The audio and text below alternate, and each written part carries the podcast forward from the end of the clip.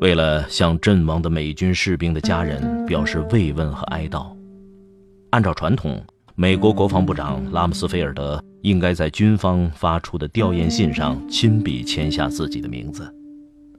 可是，这位国防部长却在这件事上偷起懒来。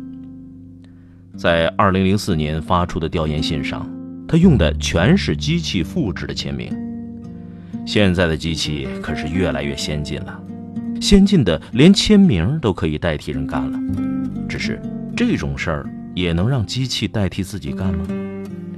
不知道在指挥打仗上很有一手、总是想得很周到的拉姆斯菲尔德这件事儿上是怎么想的？此事被人捅出之后，媒体上立刻传出了拉姆斯菲尔德在国会遭围攻的消息。国会议员纷纷就代签世界指责拉姆斯菲尔德冷酷无情，说他这样做是对阵亡将士的家人缺乏起码的尊重，说他太轻视这些信件。既然总统都能挤出时间在这些信上签字，国防部长却没时间，实在是说不过去。说那些阵亡士兵家人只是希望能从吊唁信上看到国防部长还能抽出时间想到死去的这个年轻人。哪怕这种关心只是很短的一会儿，可是他却漠视这个小小的愿望。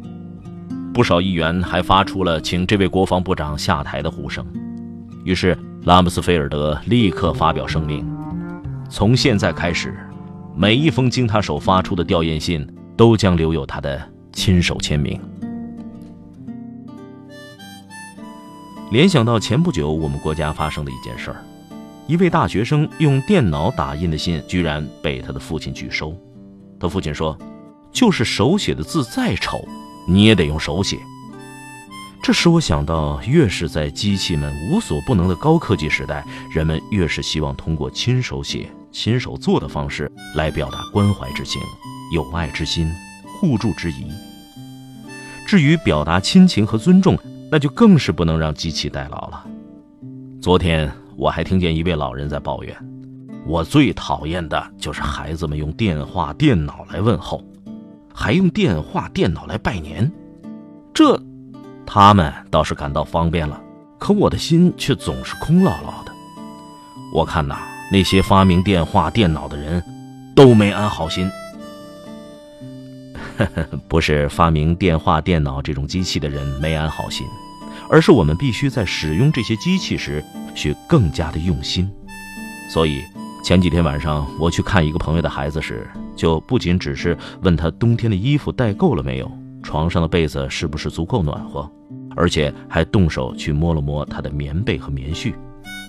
就是这样一个亲手摸的动作，让他感动的连夜给他爸爸打电话，说我对他的关心非常细致，连床子的铺盖都动手摸过了。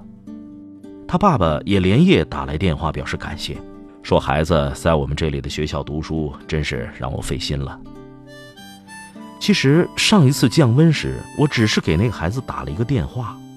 我想，一个孩子嘛，我打一个电话关心一下就行了。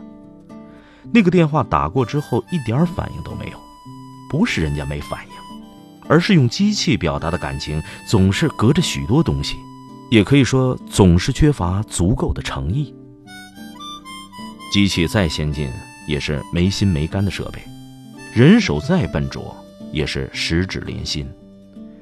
人活在这个世界上，真正美好的高级别享受，永远是心与心的亲近，心与心的坦诚，心与心的辉映，心与心的温暖。